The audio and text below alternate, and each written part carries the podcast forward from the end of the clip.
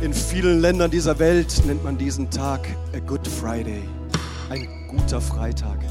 Ihr Lieben, es ist wirklich ein guter Freitag, weil auch wenn wir uns heute um das Leiden und um das Sterben von Jesus so äh, unterhalten und darauf ausrichten, so wissen wir dennoch, da gibt es den Ostersonntag. Hey, wir sind nicht ohne Hoffnung, wir sind voller Hoffnung. Und darum ist es ein guter Freitag, den wir heute feiern. Das darfst du gern mal auch jemandem in deiner Nähe sagen. It's a good Friday, es ist ein guter Freitag. Wunderbar.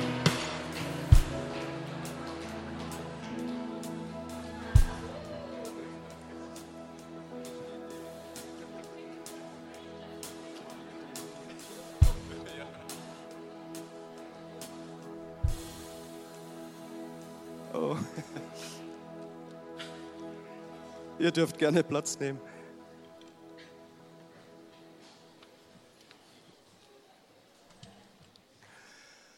Leute, der Hazer ist eskaliert hier vorne. Hallo, seid ihr alle da? Es ist so schön, ein volles Haus am Karfreitag zu sehen. Wie gut, dass ihr hier seid. Das ist wirklich toll. Großartig.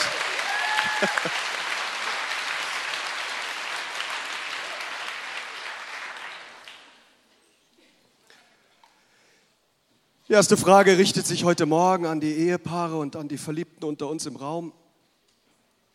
Kann es sein, dass du deinem Partner einen Kosenamen zuweilen gibst? Gibt es sowas im Gospelhaus? Selbst wenn ihr euch nicht gemeldet hättet, ich habe es schon gehört. Im Gospelhaus gibt es ein Mäuschen und der Haas und Täubchen. Was es so alles an tierischen Kosenamen doch gibt. Ich habe von, äh, von jemand gehört, die Frau nennt ihren Mann Hirschi. Keine Ahnung, wie sie darauf kommt.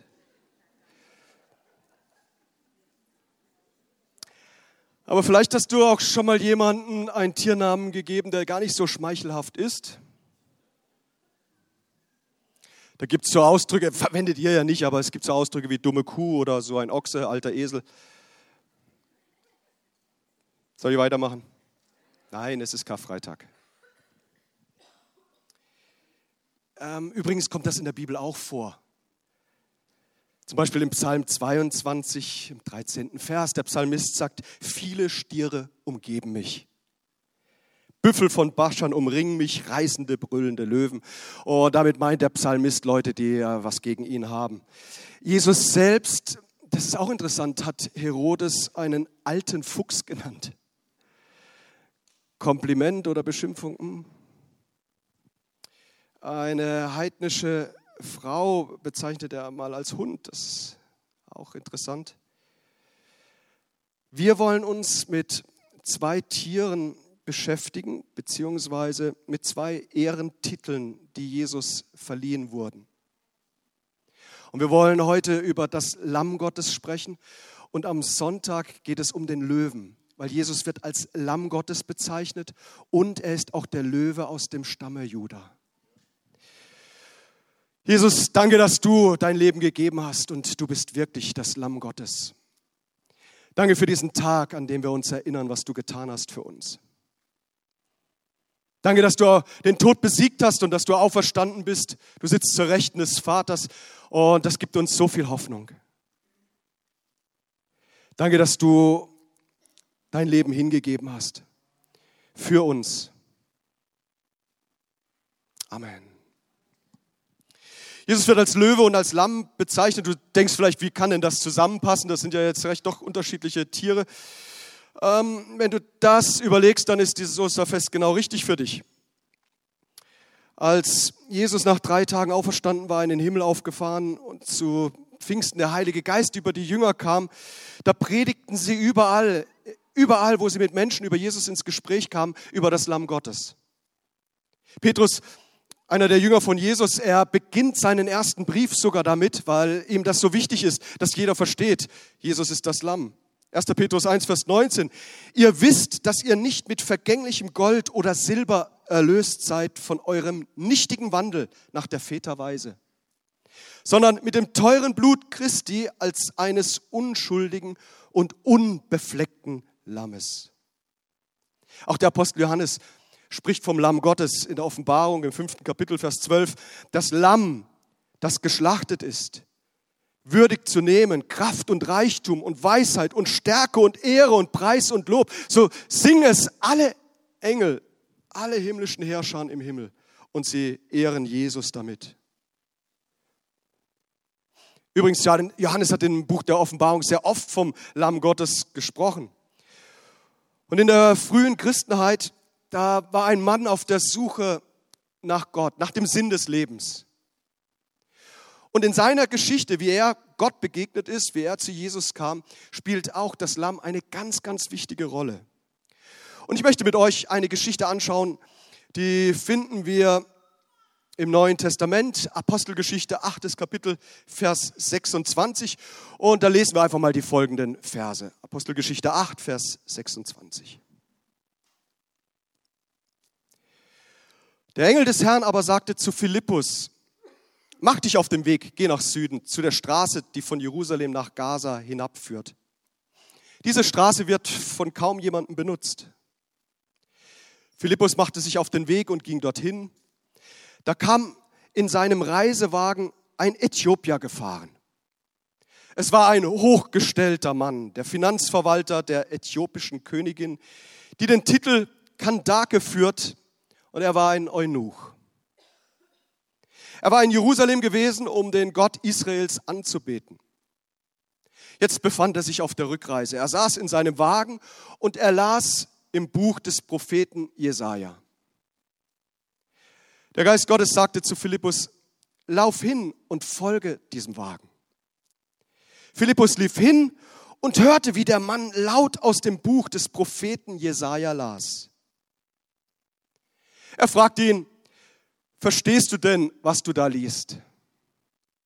Der Äthiopier sagte, wie kann ich es verstehen, wenn mir niemand hilft? Und er forderte Philippus auf, zu ihm in den Wagen zu steigen. Die Stelle, die er gerade gelesen hatte, lautete, wie ein Lamm, wenn es zum Schlachten geführt wird, wie ein Schaf, wenn es geschoren wird, so duldete er alles schweigend, ohne zu klagen. Er wurde aufs tiefste erniedrigt, aber mitten in seiner Erniedrigung wurde das Urteil gegen ihn aufgehoben. Wer wird je seine Nachkommen zählen können? Denn von der Erde weg wurde sein Leben emporgehoben. Der Mann aus Äthiopien fragte, bitte sag mir doch, um wen geht's hier eigentlich? Meint der Prophet sich selbst oder einen anderen? Da ergriff Philippus die Gelegenheit und verkündigte ihm von dem Prophetenwort ausgehend die gute Nachricht von Jesus. Unterwegs kamen sie an einer Wasserstelle vorbei und der Äthiopier sagte, hier gibt's Wasser. Spricht etwas dagegen, dass ich getauft werde? Er ließ den Wagen anhalten, die beiden stiegen ins Wasser hinab, Philippus und der Äthiopier, und Philippus taufte ihn. Und als sie aus dem Wasser herausstiegen, wurde Philippus vom Geist des Herrn gepackt und weggeführt, und der Äthiopier sah ihn nicht mehr, und von Freude erfüllt setzte er seine Reise fort. Ihr Lieben, was für eine großartige Geschichte von einem Mann, dessen Leben sich innerhalb von kürzester Zeit so absolut zum Positiven veränderte. Da war der Mann unterwegs auf einer staubigen, einsamen Straße. Eine anstrengende Reise. Er war nicht allein, sondern es war eine riesige Karawane, weil er war kein normaler Mann. In vielerlei Hinsicht war er wirklich außergewöhnlich. Und ganz sicher gab es in seinem Umfeld Leute, die ihn ablehnten, vielleicht auch, weil er Eunuche war. Vielleicht, weil er offensichtlich aus einem fremden Land kam, das hat man ihm angesehen, eine fremde Sprache sprach. Oder weil er sichtbar vermögend war. Wir haben es gelesen, er war ja ein, ein Staatsmann aus Äthiopien, ein sehr einflussreicher Mensch. Finanzminister, der Christian Lindner aus Äthiopien sozusagen. Aber interessant ist, dass sein ganzes Vermögen, sein ganzer Reichtum, die Sehnsucht in ihm nicht stillen konnte. Der war auf der Suche.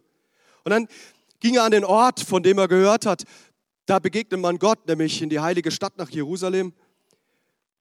Wahrscheinlich wollte er auch in den Tempeln. Ob er eingelassen wurde, sagt uns jetzt die Bibel nicht. Ich vermute mal, er kam nicht in den Tempel hinein. Und dennoch ließ er sich äh, seine Suche ganz schön viel kosten. Woher weiß ich das? Ja, die Schriftrolle Jesaja, das war nicht einfach günstig zu erwerben, irgendwo an, äh, an einem Stand. Nein, das war etwas, da musste man wirklich Geld in die Hand nehmen, weil diese Schriftrollen waren ja von Hand geschrieben, abgeschrieben und sehr, sehr kostbar. Er nimmt diese Schriftrolle und er nimmt sie auf Reisen und er tut wirklich gut daran. Er, er hat sie nicht nur dabei als irgendetwas aus, dem, äh, aus der heiligen Stadt, sondern er hat diese Schriftrolle, weil er mehr wissen will über Gott. Und dann liest er die Bibel und dann geht es ihm vielleicht so wie dem einen oder anderen von uns, hey, ich verstehe mal gar nichts. In der Apostelgeschichte haben wir gesehen, ein Auszug wird berichtet von dem, was er gelesen hat. Aber es ist sehr, sehr interessant, mal in den Propheten Jesaja einzutauchen, dort ins 53. Kapitel, weil er hat nicht nur die zwei Verse über das Lamm Gottes gelesen, nein, er hat gelesen, äh, dass es hier um viel mehr geht. Und das möchte ich gern mit euch mal anschauen, weil es so wichtig ist. Jesaja 53. Wir lesen da mal den Abschnitt von Vers 3 an. Er wurde verachtet und wir, wir wissen, es geht hier um Jesus. Er wurde verachtet, von allen gemieden. Von Krankheit und Schmerzen war er gezeichnet. Man konnte seinen Anblick kaum ertragen. Wir wollten nichts von ihm wissen. Ja, wir haben ihn sogar verachtet. Dabei war es unsere Krankheit, die er auf sich nahm. Er erlitt die Schmerzen, die wir hätten ertragen müssen. Wir aber dachten, diese Leiden seien Gottes gerechte Strafe für ihn. Wir glaubten, dass Gott ihn schlug und leiden ließ, weil er es verdient hatte. Doch er wurde blutig geschlagen, weil wir Gott die Treue gebrochen hatten. Wegen unserer Sünde wurde er durchbohrt. Er wurde für uns bestraft und wir, wir haben nun Frieden mit Gott. Durch seine Wunden sind wir geheilt. Wir alle irrten umher wie Schafe, die sich verlaufen haben. Jeder ging seinen eigenen Weg. Der Herr aber lud all unsere Schuld auf ihn. Er wurde misshandelt, aber er duldete es ohne ein Wort. Er war stumm wie ein Lamm, das man zur Schlachtung führt und wie ein Schaf, das sich nicht wehrt, wenn es geschoren wird. Er hat alles widerspruchslos ertragen. Man hörte von ihm keine Klage. Weißt du, warum der Äthiopier so seine Probleme hat, diesen, hatte, diesen Text zu verstehen? Nun, weil er hunderte von Jahren, bevor Jesus Christus ans Kreuz ging, geschrieben wurde. Da hatte ein Prophet eine übernatürliche Eingebung. Und er setzte sich hin und er schrieb auf, was Gott ihm gesagt hat.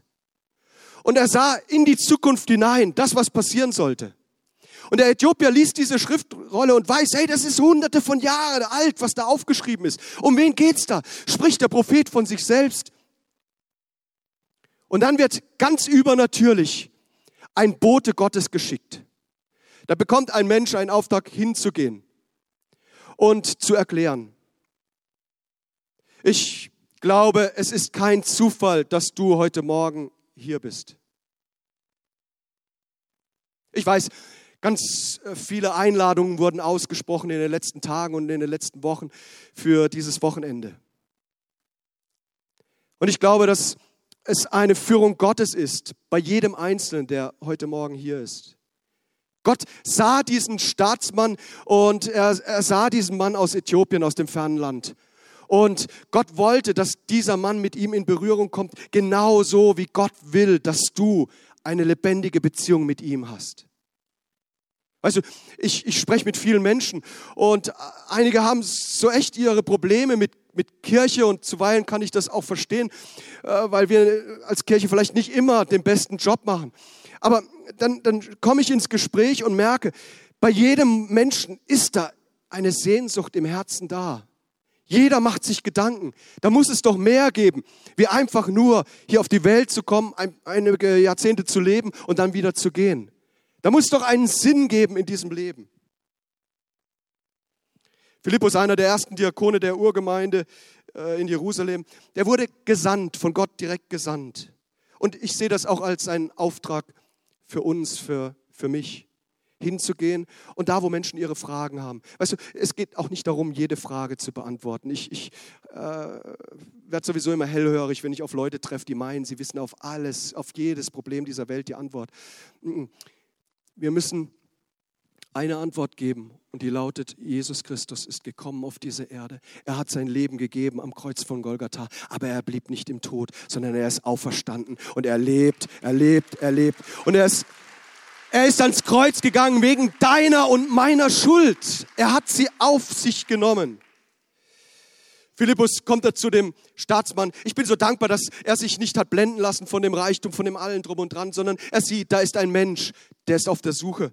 Und dann fragt er ihn, verstehst du, was du da liest? Offensichtlich äh, war da kein Verständnis da. Der Mann sagt, wie, wie kann ich denn verstehen, wenn mir, wenn mir niemand hilft? Und dann gibt Philippus ihm einen Schlüssel an die Hand. Er spricht über das Lamm Gottes. Und wahrscheinlich hat der, der Finanzminister, der Schatzmeister gesagt, wie kommt denn Jesaja darauf, diesen Jesus als Lamm zu bezeichnen? Wie kommt es mit dem Lamm hier rein? Und dann muss Philippus eintauchen in die Geschichte des Volkes Israels und in das, die Geschichte des Alten Testaments. Und dann wird plötzlich alles klar. Und mein Gebet ist, dass das heute Morgen genauso ist. Bei den Menschen, die heute mit Fragen gekommen sind, die nicht wissen, wie ihr Leben weitergeht, die herausgefordert sind.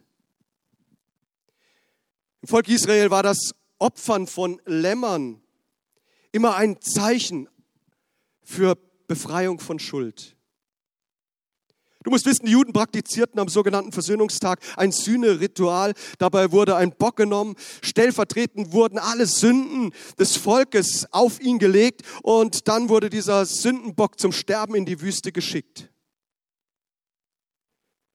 Im Passachfest oder wie die Juden sagen, im Pessachfest, da erinnern sie sich jedes Jahr daran, was Gott getan hat bei dem Auszug aus Israel. Äh, aus dem Auszug aus Ägypten, aus der Sklaverei. Hier war es in der Nacht, bevor die Israeliten aus der Sklaverei fliehen konnten. Da geschah etwas Schreckliches. Da ging ein, ein Würgeengel durch Ägypten und alle, er tötete alle Erstgeborenen unter Mensch und Vieh. Bis auf die aus dem Volke Israel, die sich davor schützen konnten. Es wurde ihnen gesagt, hey, nehmt ein, ein Lamm, männlich, einjährig, ohne Fehler. Schlachtet es und nehmt das Blut und streicht es an die Türrahmen und dann wird der Würgeengel vorbeigehen und genauso war es. An den so gekennzeichneten Häusern ist der Tod vorübergegangen. Dann sollten sie das Lamm nehmen und, und braten, in derselben Nacht verzehren. Mit ungesäuerten Broten, Wein und bitteren Kräutern wurden gereicht. Und reisefertig, ja, reisefertig sollten sie sich machen, weil es ging dann hinein in ein neues Leben der Freiheit. Genauso geschah es. Jedes Jahr sollte dieses Passafest zur Erinnerung an Gottes Errettung und Befreiung aus der Sklaverei gefangen werden. Gott hatte den Israeliten aber nicht nur das Passafest eingesetzt, sondern er ordnete auch ganz regelmäßig einen Opferdienst an in der Stiftshütte und den späteren Tempel. Im Gesetz des Mose lesen wir, dass es ganz unterschiedliche Opfer gab zu den unterschiedlichen Anlässen. Und das Lamm, ja, das war immer ein bevorzugtes Opfertier, ein Sinnbild des Schlachtopfers der Sünde, dass dieses Lamm dann gebracht wurde. Im Gottesdienst des Alten Testaments wurden Lämmer als Sündopfer dargebracht, um die Schuld vor Gott zu sühnen. Das erklärt Philippus dem Kämmerer. Und er macht ihm deutlich, schau, das ist die Geschichte Israels. Aber er geht noch einen Schritt weiter. Er sagt, und nun kommen wir zu deinem Leben. Das Blut, das damals gestrichen wurde an die Türpfosten, er sagt, dieses Blut ist vergossen worden am Kreuz von Golgatha. Und es ist vergossen worden für unsere Schuld. Das Gotteslamm ist Jesus Christus und er bringt Befreiung nicht aus der Sklaverei äh, Ägyptens, sondern aus der Tyrannei des Teufels, aus all dem, was der Feind, der Widersacher, Satan an Zerstörung bringen will. Und es, Philippus sagt, hey, es braucht nicht mehr den Sündenbock, weil ein für alle Mal hat Gott dieses Opfer gebracht in Jesus Christus. Wir brauchen nicht länger weiter Lämmer zu schlachten und zu opfern. Das Blut ist geflossen. Jesus hat das alles auf sich genommen. Angekündigt wurde das durch Johannes den Täufer. Die Menschen wussten damals vom Passalam. Sie wussten vom Opferlamm, dass es Rettung bringt. Und sie warteten auf das Lamm Gottes, das angekündigt wurde, weil natürlich hatte man die Schriftrollen von Jesaja gelesen. Und dann kommt Johannes der Täufer und im Johannesevangelium im ersten Kapitel, da heißt es, und am folgenden Tag sieht er, Johannes der Täufer, Jesus zu sich kommen und er spricht, siehe das Lamm Gottes, das die Sünde der Welt wegnimmt. Siehe, das ist das Lamm Gottes, sagt er. Jesus Christus am Karfreitag am Kreuz gestorben. Auffällig ist, dass dieser Satz ja nicht in der Leidensgeschichte Jesus vorkommt, sondern schon ganz am Anfang des Evangeliums steht. So beginnt äh, Johannes am Anfang seines Evangeliums schon mit der entscheidenden Aussage, siehe, da ist das Lamm Gottes. Und jedem war klar im Volk, hey, jetzt tritt das ein, was Jesaja schon lange im Voraus gesagt hat. Schon ganz am Anfang spricht das Wort vom Ende, vom Kreuz. Als ich darüber nachgedacht habe, ist mir aufgefallen, schau, genau aus diesem Grund ist das auch kein Zufall. Es hat sich nicht zufällig ereignet, sondern es war von Beginn an der Menschheit vorherbestimmt. Da gab es schon ganz am Anfang, als die ersten Menschen in Sünde gefallen sind, gab es einen Plan Gottes, einen Plan der Rettung. Das Kreuz ist kein Unglücksfall, das vermieden hätte werden können. Hey, das Wort vom Kreuz ist immer die Mitte des Evangeliums, der guten Nachricht. Nimm das Kreuz weg, so hast du das ganze Evangelium weggenommen. Und hörst du die Botschaft vom Kreuz, dann hast du das ganze Evangelium. Er trägt unsere Sünde bis zum bitteren Tod. Er trägt es und er nimmt es zur gleichen Zeit auch weg, deine und meine Sünde, wenn wir das wollen. Es ist immer eine freiwillige Entscheidung. Und Jesus wirbt darum. Er sagt, hey, meine Hand ist ausgestreckt, die mächtige Hand Gottes. Jesus sehnt sich so sehr danach, dass jeder einzelne Mensch in Beziehung mit ihm kommt. Es, war nicht, es waren ja nicht die Nägel, die ihm da am Kreuz gehalten haben. Es war seine Liebe zu dir und zu mir.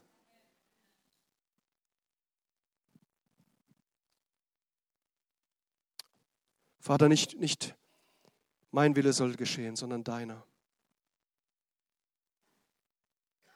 Er hat unsere Sünden getragen, so wie eine Dornenkrone, die man ihn aufs Haupt setzte und ihn verletzte damit.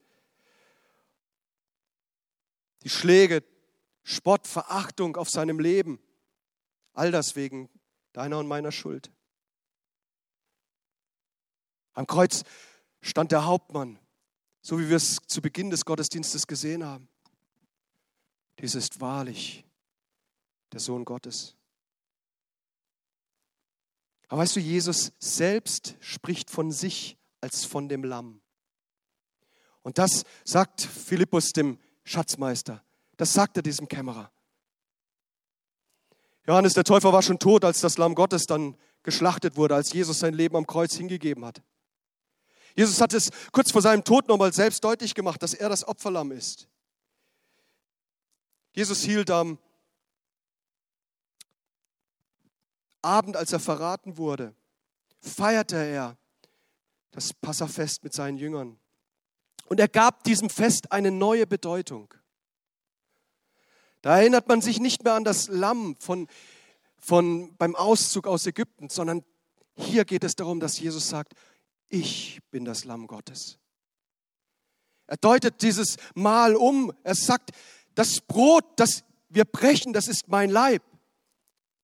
Den Kelch, den wir reichen mit dem, mit dem Wein, das ist mein Blut.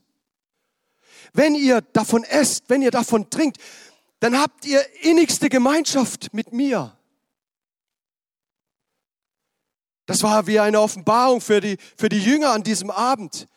Hey, wir, wir haben es eigentlich immer in einer anderen Richtung gefeiert. Jetzt, jetzt äh, nimmt Jesus und gibt dem eine persönliche Bedeutung. Und er sagt, nehmt, esst und trinkt.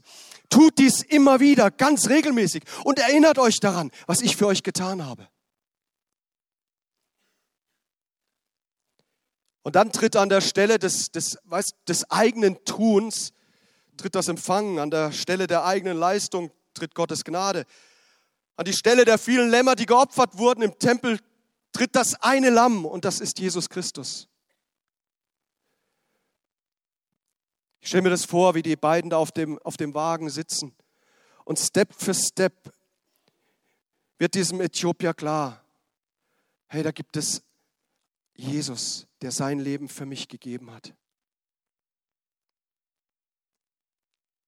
Nicht durch eigene Leistung, nicht durch den Erwerb der Schriftrolle, nicht durch irgendwelche anderen Dinge, die ich durch mein Tun irgendwie mache, um Gott zu beeindrucken. Nein, nein, ab jetzt gilt Empfangen. Das ist Gnade. Ich nehme es an für mich, für mein persönliches Leben. Und ich glaube, da werden ihm Dinge klar plötzlich hey, über sein eigenes Leben. Da gibt es Dinge in der Vergangenheit, die lassen sich so nicht mehr rückgängig machen. Da wurde ihm Unrecht getan.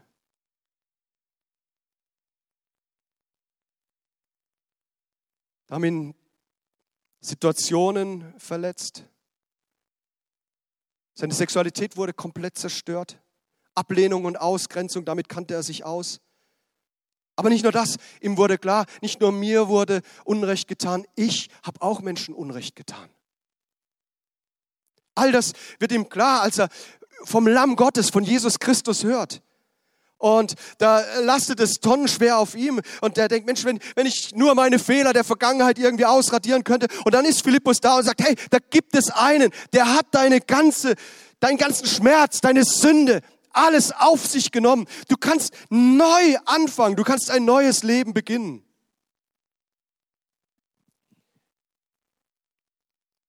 Und es wird ihm auch klar, ja, da gibt es Situationen, die kann ich auch selbst wieder in Ordnung bringen. Ich kann den anderen um Vergebung bitten, da wo ich ihm Unrecht getan habe. Weißt du, mit die, die schönsten Erlebnisse in meinem Dienst als Pastor ist es, wenn du Zeuge werden darfst, wo Menschen sich wieder versöhnen, von denen du nie gedacht hast, dass da Versöhnung noch möglich ist.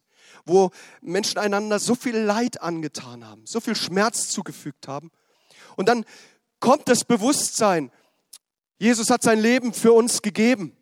Und die Bereitschaft, ich weiß, ich bin schuldig geworden. Ja, da sind auch Leute schuldig geworden an mir. Aber Jesus Christus, er hat selbst im, im tiefsten Schmerz ausgerufen, Vater, vergib ihnen. Oh, Leute, wie ist das schön, wenn, wenn Menschen, die in Feindschaft zueinander standen, plötzlich versöhnt werden. Aber es braucht zuallererst die Versöhnung mit Gott, die Bereitschaft zu sagen, Jesus, ich gebe dir mein Leben. Vergib mir meine Schuld, so wie ich vergebe allen, die schuldig geworden sind an mir. Die Reaktion des Kämmerers war so stark. Er gibt sein Leben ganz Jesus. Und dann, ich weiß nicht, wie es genau kam, aber irgendwie ist ihm deutlich geworden, vielleicht haben sie auch über die Taufe gesprochen, aber da kommen sie an Wasser vorbei und dann sagt der Äthiopier, ey, da ist Wasser, Brauche ich noch zehn Wochen Taufseminar oder können wir gleich? Und Philippus sagt, jawohl, du hast es kapiert, die Botschaft vom Lamm Gottes. Du hast verstanden, wie es ist, wenn dir deine Schuld vergeben wird. Und du bereit bist, anderen zu vergeben, die schuldig geworden sind an dir. Komm, lass uns vom Wagen runtersteigen. Und dann gehen sie ins Wasser. Und dem Mann ist es egal, was seine Diener denken. Es ist ihm wurscht egal. Er weiß nur eins. Jetzt gibt es ein öffentliches Zeugnis.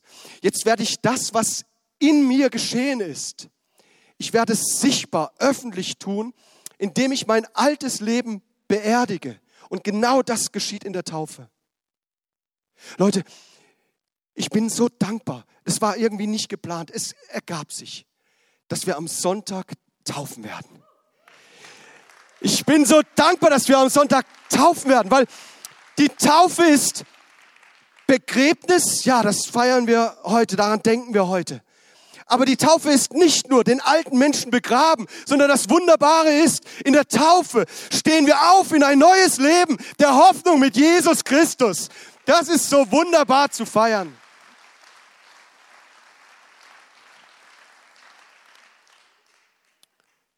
Wenn du heute verstanden hast, Jesus, das Lamm Gottes, ist für mich gestorben. Ich möchte mit ihm leben. Ich möchte ihm mein Leben bringen. Was hindert's, am Sonntag in die Taufe zu gehen? Freiwillig, aus einer eigenen Überzeugung, nicht getragen, nicht gedrängt, sondern aus lauter Liebe zum Lamm Gottes. Der Kämmerer ist getauft, der kommt aus dem Wasser und Philippus, so schnell wie er da war, ist er wieder weg. Und dann kommt eine Aussage, die dürfen wir nicht überlesen. Und dann heißt es, voller Freude zog er seinen Weg. Was für ein Ereignis. Du darfst an einem Karfreitag voller Freude deines Weges ziehen. Voller Freude, weil du weißt, das Lamm Gottes ist geschlachtet worden für mich. Er hat sein Leben für mich gegeben.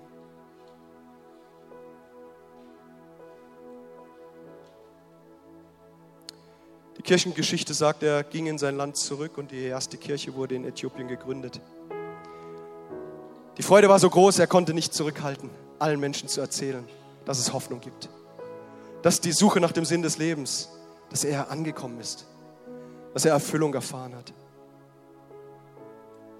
Ich würde gern, dass wir unsere Augen schließen, weil ich Gelegenheit geben möchte den Menschen, die heute Morgen hier sind und sagen, oh, ich, ich weiß nicht, ob ich in einer guten Beziehung mit Gott lebe. Aber wenn, wenn, wenn es diesen Jesus Christus wirklich gibt, dann möchte ich das probieren.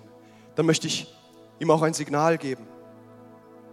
Und so, wenn, Sie das, wenn dich das betrifft und alle unsere Augen geschlossen sind, niemand umherschaut, wenn Sie sagen, Markus, bet doch auch für mich. Auch meine Suche soll ans Ziel kommen. Wenn Sie das betrifft, strecken Sie doch Ihre Hand gerade im Himmel entgegen.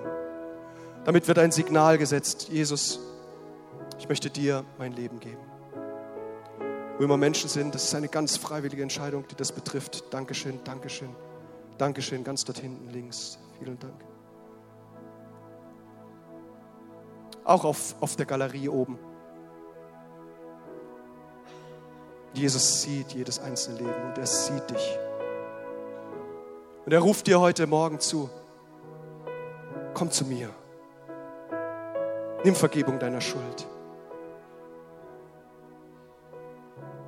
Geh die Reise deines Lebens mit viel Freude weiter, auch angesichts großer Herausforderungen.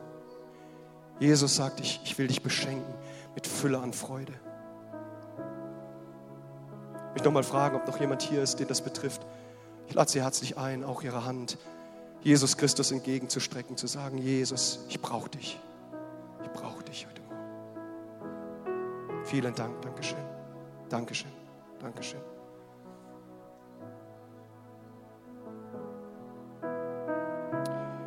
Ich lade uns alle ein, aufzustehen.